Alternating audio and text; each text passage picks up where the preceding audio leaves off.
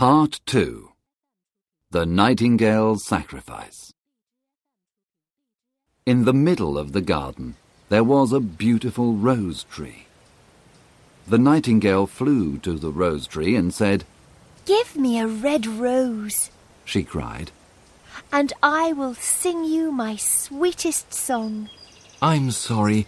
My roses are white, like the snow on the mountain and the foam of the sea, he answered.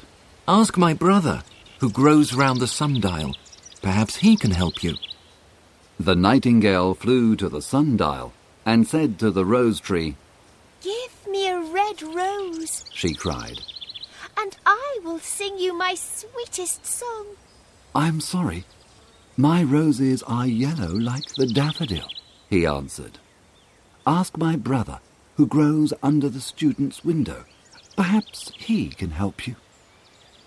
The nightingale flew to the window and asked the rose, Give me a red rose, she cried, and I will sing you my sweetest song. I'm sorry. My roses are red like the coral in the sea. But the winter was cold and my branches are broken. This year I have no flowers. But I only need one red rose. Is there nothing I can do? There is one thing you can do, but I won't tell you. It is a terrible thing. Tell me what it is.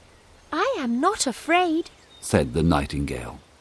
If you want a red rose, you must build it by moonlight with music, and colour it with your own blood.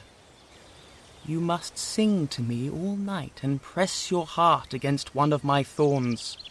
All night you must sing, and your blood will become my blood. Death is a big price to pay for a rose, said the nightingale. Everybody likes life. I like life. I like to fly and to look at the flowers and to smell their perfumes in the wind. But love is better than life, and the heart of a man is much more important than the heart of a bird. The student will have his rose.